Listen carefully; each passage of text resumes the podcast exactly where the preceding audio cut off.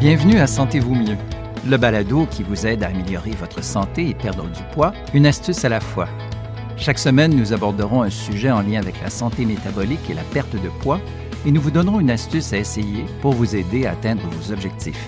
Vos hôtes sont Dr Evelyne Bourduaroy, médecin de famille certifiée en médecine de l'obésité, et Sophie Roland, neuroscientifique et candidate à la maîtrise en nutrition humaine fondamentale et appliquée. Allô tout le monde, bonjour! Dans l'épisode d'aujourd'hui et celui de la semaine prochaine, on va vous parler du microbiote intestinal et de son importance pour améliorer sa santé et atteindre son poids santé. En particulier, on va dire c'est quoi le microbiote, quelles sont les fonctions du microbiote et quels sont les éléments qui peuvent perturber son équilibre.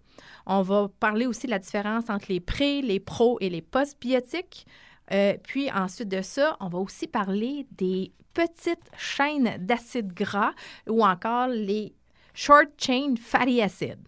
À la fin de l'épisode, comme à l'habitude, on va vous offrir une astuce simple qui vous permet d'atteindre vos objectifs de santé et votre poids santé. Aujourd'hui, on reçoit une invitée spéciale, Dr Anne-Isabelle Dionne, qui est médecin de famille. Elle a pratiqué à temps plein aux soins intensifs de l'hôpital Pierre Boucher et aux soins intensifs de l'hôpital Honoré Mercier, ainsi qu'en GMF. Passionnée de santé, elle a fondé en 2018 l'organisme à but non lucratif Centre Axis dans le but de créer un espace sécuritaire et bien encadré pour les patients désirant reprendre leur pouvoir sur leur santé par le biais de l'intégration de saines habitudes de vie tout en étant accompagné de façon bienveillante par une équipe multidisciplinaire de professionnels de la santé qualifiés. Certifié en médecine fonctionnelle par l'Institute for Functional Medicine, Dr. Dion croit fermement que la médecine de demain passe par la considération de l'individu dans sa globalité en lui donnant les outils qui lui permettent de soutenir la santé plutôt que de seulement traiter la maladie. Dr. Diane s'intéresse particulièrement à l'hormonothérapie bioidentique. Elle a d'ailleurs été formée par Dr. Sylvie Demers et Dr. Neil Rousier. Elle s'intéresse à la santé cardiométabolique, qui fait suite à près de 10 ans d'expérience en soins critiques cardiologiques, à la santé cognitive. Elle est certifiée du protocole RECODE de Dr. Dale Bridison et à l'équilibre du microbiote intestinal et la gestion du SIBO. Elle est certifiée du SIBO Pro Course de Dr. Alison C. Baker.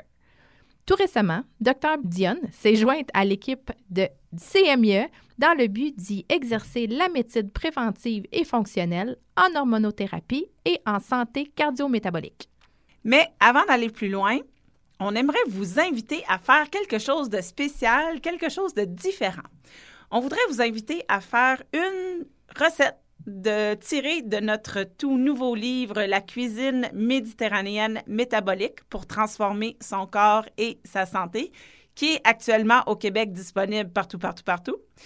Donc, faites une de ces recettes-là, prenez-la en photo et envoyez-nous-la par courriel à info solution avec un S santé.ca et on va faire tirer un de nos livres parmi tous les courriels qu'on va recevoir. Un livre dédicacé. Bien sûr. Docteur Anne-Isabelle Dionne, bienvenue au balado Sentez-vous mieux et merci d'avoir accepté notre invitation. Ça me fait un énorme plaisir. C'est un privilège pour moi d'être là avec vous aujourd'hui.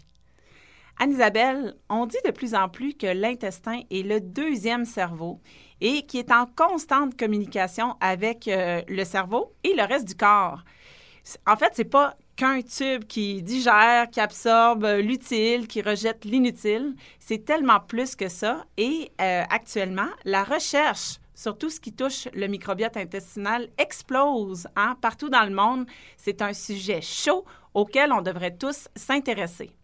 En clinique euh, métabolique, par exemple, je vois fréquemment des patients qui ont de la fatigue chronique, de la douleur euh, chronique inexpliquée, qui réussissent pas à perdre du poids malgré des bonnes habitudes de vie. Souvent, ces personnes rapportent avoir des symptômes, des problèmes digestifs, ils ont des ballonnements, des crampes, des gaz, du reflux d'acide, etc., etc. Euh, souvent, mais pas toujours évidemment, la clé de l'énigme, en fait, c'est dans le microbiote qu'on la trouve. C'est seulement quand on commence à s'en occuper de leur microbiote que enfin ces personnes-là commencent à aller mieux. Absolument, Evelyne. Vraiment, euh, tu le vois très bien en clinique, euh, tout comme moi. Le microbiote intestinal est de plus en plus dans la science. On voit qu'il y a un lien très important entre différentes euh, maladies chroniques qui peuvent atteindre l'état inflammatoire, l'état auto-immun, mais même les maladies psychologiques, psychiatriques, avec l'axe entre l'intestin et le cerveau. On commence de plus en plus à documenter. Alors vraiment, le microbiote fait partie de l'homéostasie, de l'équilibre de la physiologie de tous les organes du corps. Alors, selon moi, ça fait partie des choses qu'on devrait effectivement voir en détail et supporter du mieux euh, qu'on peut. Malheureusement, en médecine conventionnelle, il n'y a pas euh, de, diagnostic clair en regard de déséquilibre de microbiote intestinal. Hein. Il s'agit davantage d'une perspective fonctionnelle de soutien de la santé. Alors, une façon de faire un petit peu différente de ce qu'on a l'habitude de faire en médecine quand on, on répertorie des signes et symptômes et on diagnostique une maladie qui répond à une thérapie euh, parfois pharmaco-thérapeutique, euh, etc. C'est tellement important, le microbiote, qu'on a prévu deux rencontres avec toi mm-hmm. parce qu'on voulait vraiment faire le tour du sujet. Donc, aujourd'hui et la semaine prochaine, on va expliquer c'est quoi le microbiote intestinal, ses fonctions, euh, qu'est-ce qui peut le perturber, les différences entre les probiotiques, probiotiques, postbiotiques. Hein, Peut-être que c'est la première fois que vous entendez ça. Euh, des exemples. Euh, on va aussi parler des acides gras à chaîne courte, hein, ce qu'on appelle les short, short chain fatty acids, euh, puis leur rôle pour une bonne santé métabolique. D'entrée de jeu, là, Anne-Isabelle, quand on parle de microbiote ou de microbiome, c'est quoi que ça veut dire? C'est quoi exactement ça? De quoi on parle? Alors, on va focuser notre discussion aujourd'hui sur le microbiote intestinal, hein, parce qu'il y a plein de, de microbiotes essentiellement euh, bon, oral, évidemment intestinal, euh, cutané, euh, pulmonaire, ou en tout cas tous les organes qui sont en lien avec le, disons, l'extérieur et qui est en contact avec l'air ou d'autres fluides biologiques, va être colonisé par certains micro-organismes qui vont faire en sorte que c'est une flore qui est tout à fait normale et qui a des fonctions de protection de l'organe qui, sous-tend essentiellement. Donc aujourd'hui, évidemment, on se penche davantage sur le microbiote intestinal. Et moi, je le considère vraiment comme un organe en soi. Alors, le microbiote intestinal, c'est un, écosystème très complexe qui regroupe différents types de micro-organismes, donc des bactéries, des champignons, des virus, euh, des, des, archées, qui sont un, un, mix de bactéries euh, qui ont évolué un petit peu. Euh, alors, c'est un écosystème qui, qui collabore. En, en, fait, toutes les espèces qui vivent dans cet écosystème-là vivent de façon symbiotique. Alors, il y a une compétition saine qui se crée pour garder des espèces un peu plus pathogènes, donc dangereuses pour l'être humain, euh, de façon plus euh, sans, que ces espèces-là ne causent problème dans la perturbation de la physiologie. Et il y a, vraiment une collaboration de symbiose entre différentes espèces qui vont euh, avoir une fonction essentielle pour supporter la physiologie du corps humain, essentiellement. Alors, quand on commence à avoir des perturbation du microbiote intestinal, donc certaines souches euh, nécessaires à la physiologie et l'équilibre s'avèrent être de plus en plus euh, disons, en moindre quantité ou atténuée de par certains comportements. On voit une surcroissance de d'autres pathogènes qui dépendaient de la présence de certaines autres bactéries qui les gardaient donc dans un état de croissance optimale. Et c'est là qu'il peut y avoir des symptômes digestifs qui peuvent se développer ou une maladie éventuellement qui va s'installer parce que cette relation entre l'écosystème de micro-organismes-là et le corps, qui est très, très, euh, euh, qui est basée sur des réactions moléculaires euh, très précises, va se déstabiliser puis euh, défaire cet équilibre très précaire qui est la santé de, du corps humain essentiellement.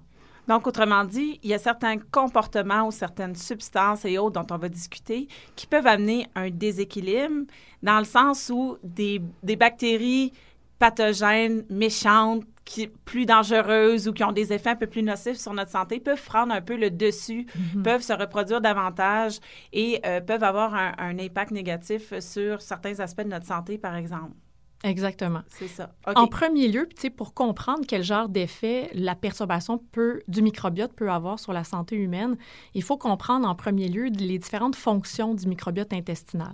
Premièrement, les bactéries qui nous habitent qui sont très nombreuses dans le côlon et qui vont, d'une certaine façon, cohabiter aussi avec d'autres micro-organismes, mais dans une quantité beaucoup moindre dans l'intestin grêle et beaucoup plus euh, atténué aussi en termes de quantité, plus on monte, et ça jusque dans la bouche, euh, va quand même participer à la digestion des aliments. Hein. Donc, on a des enzymes qui sont sécrétées par certains organes digestifs, mais les bactéries en soi euh, participent à cette digestion de, de, de, macronutriments ou micronutriments pour permettre une meilleure assimilation dans notre corps. Il y a une synthèse de vitamines aussi qui est fabriquée par les, certaines souches bactériennes, entre autres, on connaît bien toutes les vitamines du groupe B. En fait, plusieurs d'entre elles sont synthétisées, fabriquées par le microbiote intestinal. Euh, il y a une interaction qui est très importante avec le système immunitaire. Hein. Vous savez que le système immunitaire est, caché, donc 70 des cellules immunitaires sont cachées sous la muqueuse intestinale, dans la sous-muqueuse intestinale. La raison est bien simple, c'est quand on, prend, on s'alimente et qu'on on prend malencontreusement une molécule qui est délétère pour la santé, soit euh, une bactérie qui n'a pas d'affaire là ou euh, une substance indigeste, notre système immunitaire va bien reconnaître cette substance-là, puis va activer des processus qui permettent une meilleure élimination de ce processus-là. Par exemple, euh, une certaine forme d'intoxication alimentaire va nous faire avoir euh, des mouvements intestinaux plus rapides, de la diarrhée, de la nausée, des vomissements, par exemple, pour être capable de se débarrasser plus rapidement de certains pathogènes ou substances qui n'auraient pas lieu d'être dans un tube digestif tube digestif, pardon. Alors, le système immunitaire, il est là pour une bonne raison. Par contre, le système immunitaire, quand le microbiote est très débalancé et que, tantôt, je parlais des interactions à l'échelle moléculaire entre cet écosystème-là et le système immunitaire qui tapisse la sous-muqueuse de l'intestin, bien, euh, c'est sûr que quand il y a des déséquilibres, bien, il y a des messages qui sont envoyés au système immunitaire qui ne sont pas tout à fait optimaux dans le maintien d'une physiologie. Alors, on voit souvent des activations inappropriées du système immunitaire dans certaines formes de dysbiose, qui, sont, euh, qui est le terme qu'on utilise pour qualifier un déséquilibre du microbiote intestinal essentiellement. D'ailleurs, dans une conférence récemment, j'ai entendu une rhumatologue nous dire que euh, dans le domaine de la rhumatologie, des maladies auto-immunes, etc., il y a une hypothèse selon laquelle euh, la plupart des maladies auto-immunes de nos jours dans la société pourraient en fait vraiment littéralement naître dans notre tube digestif et qu'il y a vraiment un lien à établir entre ces deux choses-là qu'il ne faudrait pas ignorer dans notre approche face aux maladies rhumatologiques. Absolument. C'est de plus en plus documenté d'ailleurs, hein, et ce qui sous-tend la pertinence d'utiliser euh, des méthodes nutritionnelles où on va utiliser le retrait temporaire de certains allergènes qu'on considère être des déclencheurs d'une activité immunitaire inflammatoire accrue par rapport à la consommation de d'autres allergènes. Entre autres, je vais prendre par exemple l'approche alimentaire euh, AIP, qui est euh, auto-immune paléo. Donc, il y, a beaucoup plus de données maintenant qu'il y en avait dans le passé hein, pour démontrer la pertinence de tout ça. Euh, mais pour qu'une alimentation soit problématique, évidemment, ben, on a besoin d'une dysbiose intestinale et on a aussi besoin d'un phénomène qu'on appelle l'intestin perméable. En anglais, on dit le leaky gut. Hein. on a sûrement déjà vu passer ce terme-là dans la littérature. Alors, le leaky gut, c'est simplement la résultante d'un bris de l'intégrité de l'épithélium intestinal, c'est-à-dire la barrière de cellules qui tapissent l'intestin et qui permet en, soi l'absorption de certains nutriments, de l'eau.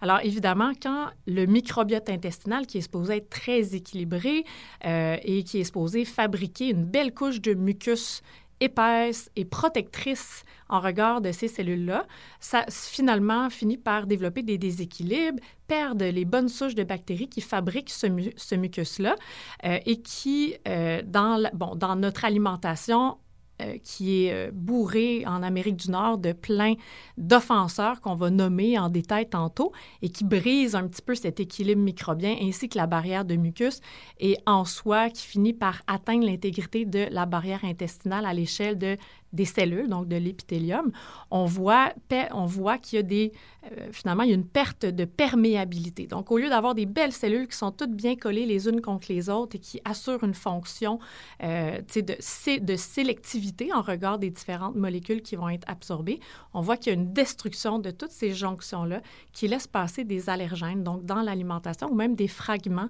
de membranes euh, de bactéries qui vont passer donc de la lumière intestinale jusque dans la sous-muqueuse et ce qui va activer davantage le système immunitaire. Alors évidemment, pour développer un phénomène de réactivité immunitaire contre des aliments, il faut rencontrer finalement ces entités-là, donc un, intestin perméable et la présence d'une dysbiose intestinale euh, qui va rendre les gens susceptibles sur le plan génétique de développer des problématiques de réactivité alimentaire.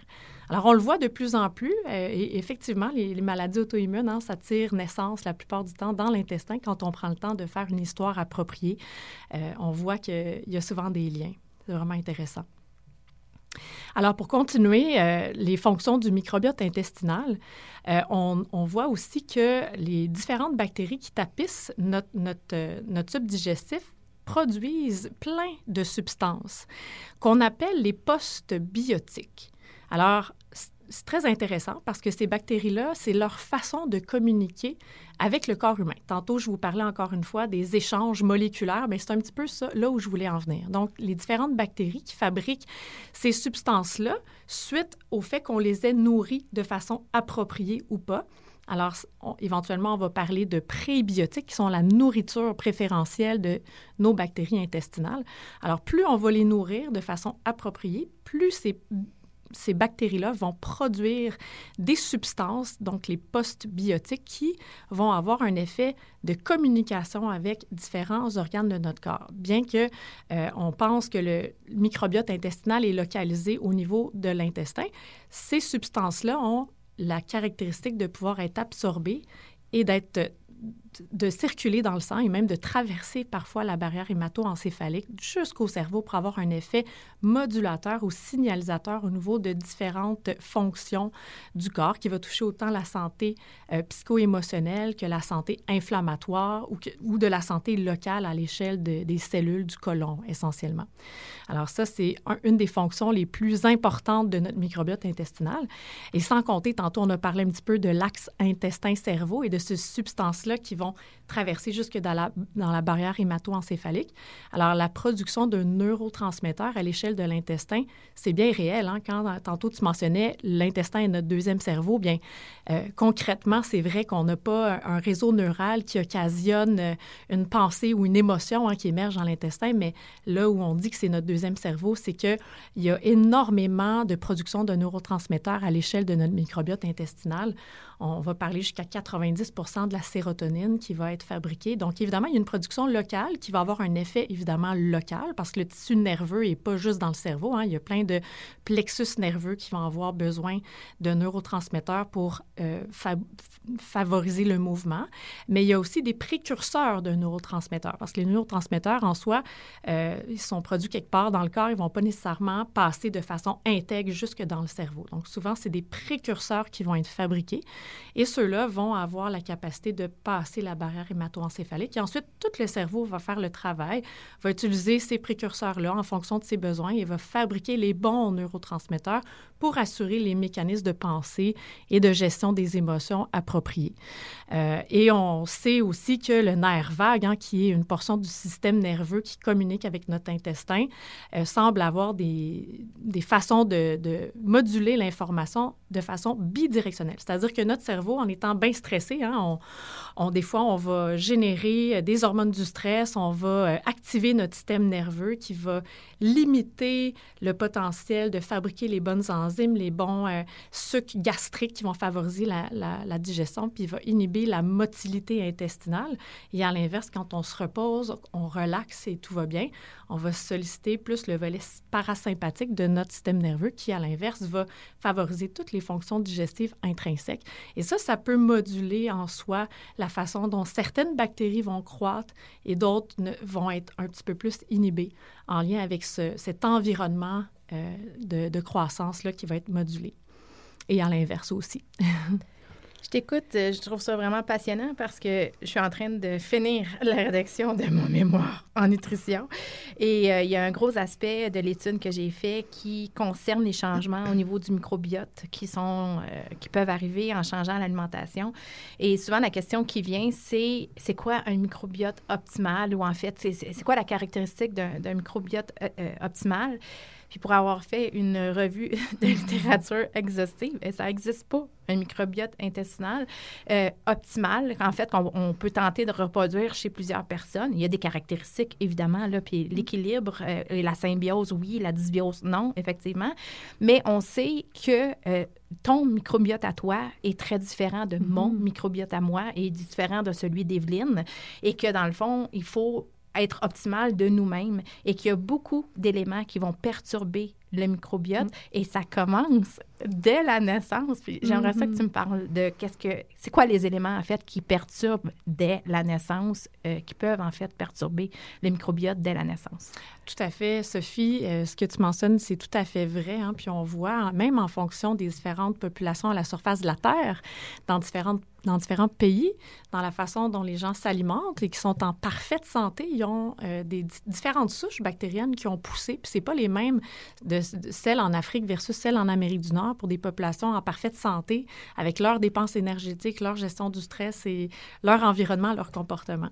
Alors dès la naissance, évidemment, les voies de naissance sont extrêmement importantes. Hein. Des gens qui vont naître par voie vaginale et qui vont être ensemencés de toutes les bactéries euh, présentes dans, dans le canal vaginal euh, versus quelqu'un qui va naître sous, en, césarienne essentiellement et qui sera colonisé par les premières bactéries qu'il va rencontrer dans un environnement pseudo-stérile, qui n'est pas tout à fait en fait à l'échelle moléculaire, mais qui se retrouve sur les gants de latex du chirurgien, qui se retrouve sur la table de réanimation de nouveau-nés essentiellement. Donc, ce sont les premières bactéries qui vont coloniser l'individu euh, et qui vont croître jusque dans, de la bouche jusqu'à l'anus essentiellement. Par contre, il y a une façon d'atténuer ça. Hein. Le but n'est pas de culpabiliser les gens qui euh, sont nés par césarienne alors qu'ils n'avaient pas de, de choix, euh, de, consentement libre éclairé hein, pour, faire, pour prendre cette décision-là. malheureusement, des fois, c'est des situations d'urgence. On peut réussir à, améliorer euh, la, flore intestinale d'un enfant ou du moins la coloniser de façon plus appropriée en favorisant l'allaitement. Alors, dans le lait maternel, évidemment, il y a des, des, disons, des oligosaccharides, des polysaccharides bien spécifiques qui se retrouvent dans, euh, dans le lait. En fait, c'est des sucres complexes, je vais le vulgariser comme ça, euh, que la maman produit dans son lait maternel et qui ont euh, comme objectif de nourrir certaines souches de bactéries qui colonisent l'intestin, qui sont considérées comme des prébiotiques essentiels et qui va favoriser donc l'implantation d'une belle diversité de souches de microbes dans l'intestin.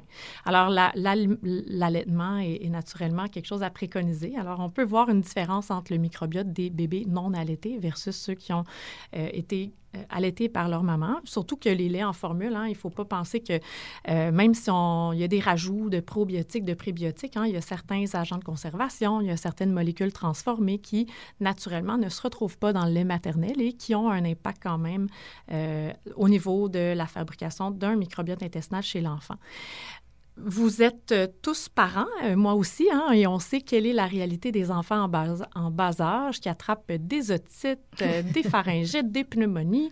Comme, ce matin, tu veux Oui, c'est ça, exactement. Ma fille qui a eu une otite, malheureusement. Alors, c'est très fréquent hein, d'avoir recours aux antibiotiques en bas âge pour différentes maladies infectieuses d'un enfant qui va en, en garderie ou à l'école. Ça fait partie de la vie. Par contre, il faut quand même se conscientiser à l'effet que la plupart des maladies infectieuses chez l'enfant sont d'origine Alors, c'est très fréquent que quand on laisse le temps à l'organisme de nos enfants, en supportant une saine nutrition, un, bon sommeil euh, et du, repos, que euh, l'enfant puisse passer à travers cette infection-là sans avoir recours aux antibiotiques. Bien sûr, il y a toujours des exceptions quand l'enfant est, très confus, euh, a un très mauvais état général, la peau a changé de couleur, il y a de la fièvre tellement sévère, mal de tête, plus capable de plier le cou, là, eh bien, clairement, il y a des infections bactériennes qu'on doit éliminer, euh, qui nécessitent absolument une prise en charge en milieu hospitalier. Alors oui, les antibiotiques sont parfois essentiels. Hein. il ne faut pas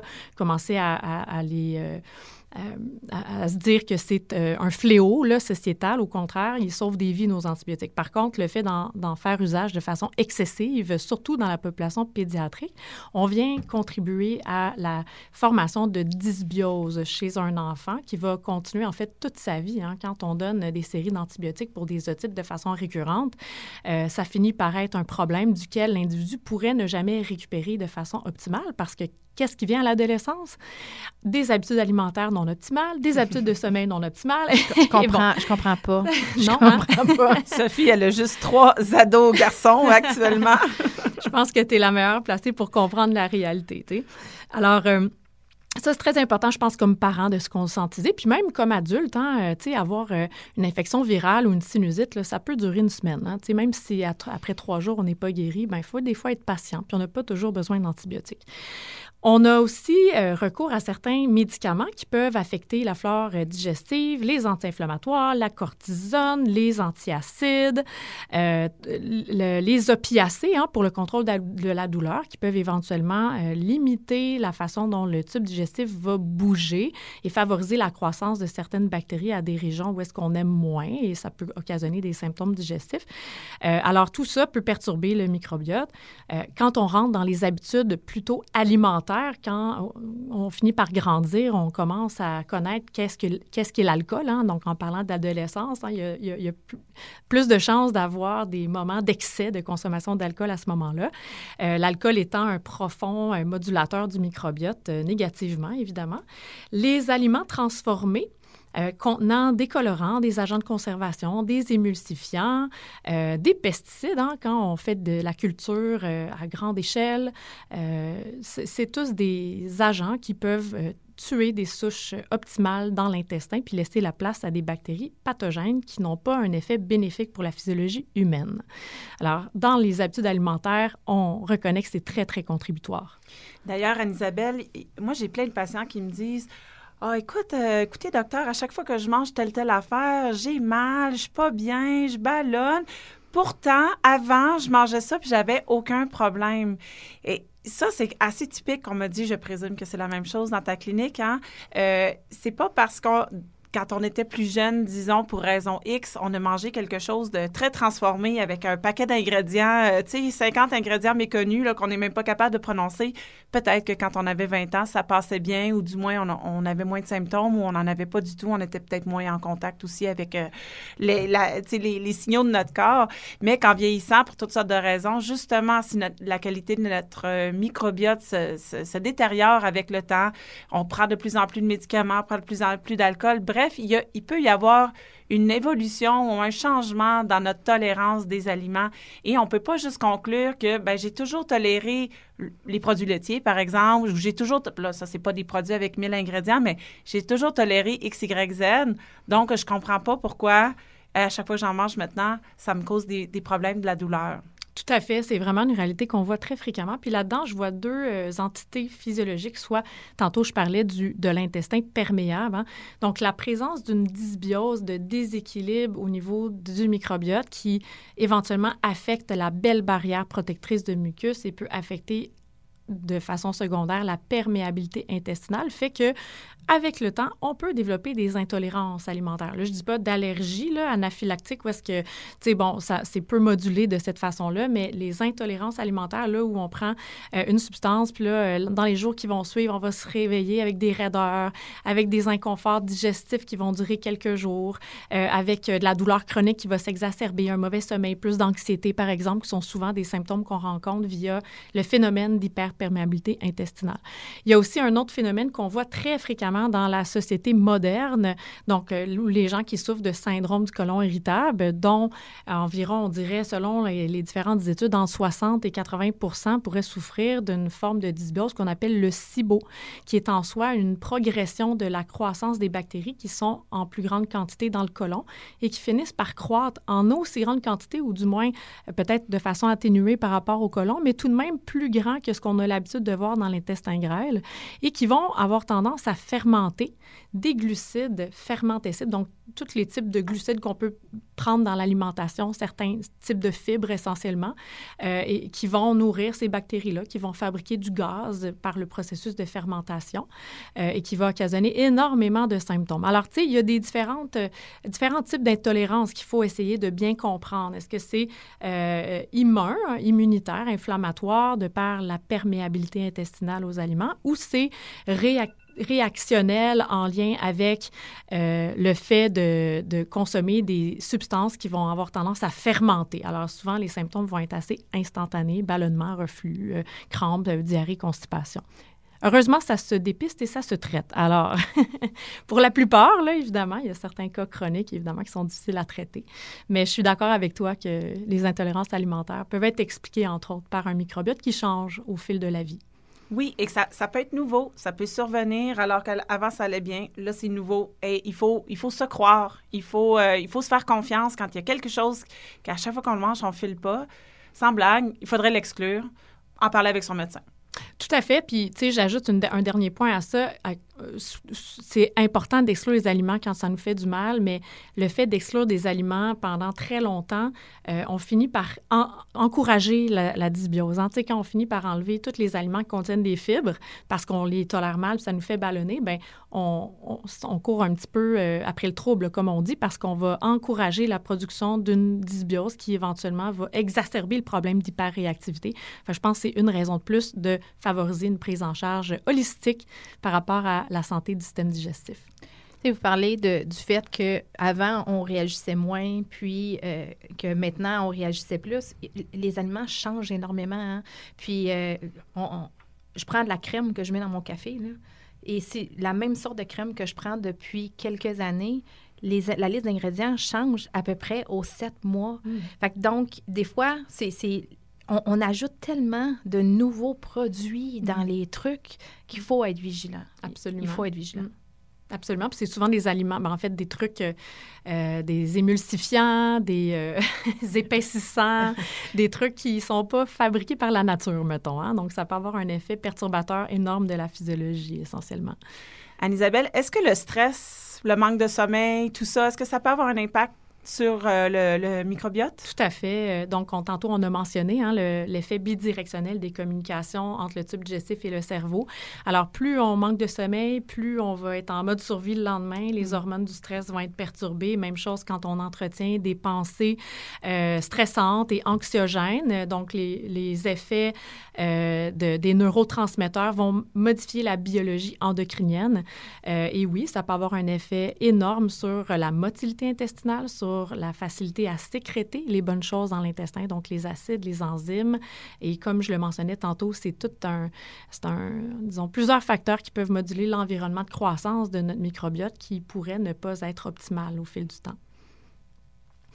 Dernière chose, tantôt je mentionnais les aliments transformés, euh, évidemment, mais une des choses qui est la plus importante à retenir, c'est que la plupart du temps, les aliments transformés vont être euh, tellement transformés que le contenu en fibres va être aussi atténué. Hein. Alors, le manque de fibres, l'alimentation pauvre en fibres semble être un des facteurs les les plus importants dans la modulation du euh, microbiote intestinal de par la perte de diversité qu'on peut provoqué au niveau du microbiote intestinal. Donc, plus il y a de diversité alimentaire qui vont aller chercher différents types de fibres qu'on considère comme étant des prébiotiques, plus on va nourrir des souches commensales qui ont lieu d'être dans notre intestin et qui vont compétitionner de façon plutôt saine par rapport à des pathogènes qui, eux, on les veut moins présents euh, dans, notre, euh, dans notre intestin, essentiellement. Donc, c'est un problème hein, des, de, l'Amérique du Nord hein, de consommer en moyenne moins de 10 grammes de fibres alors qu'il nous en faudrait peut-être un petit peu plus dans une perspective de modulation du microbiote intestinal pour aller chercher toute la diversité euh, dont on a besoin pour assurer un équilibre physiologique sain.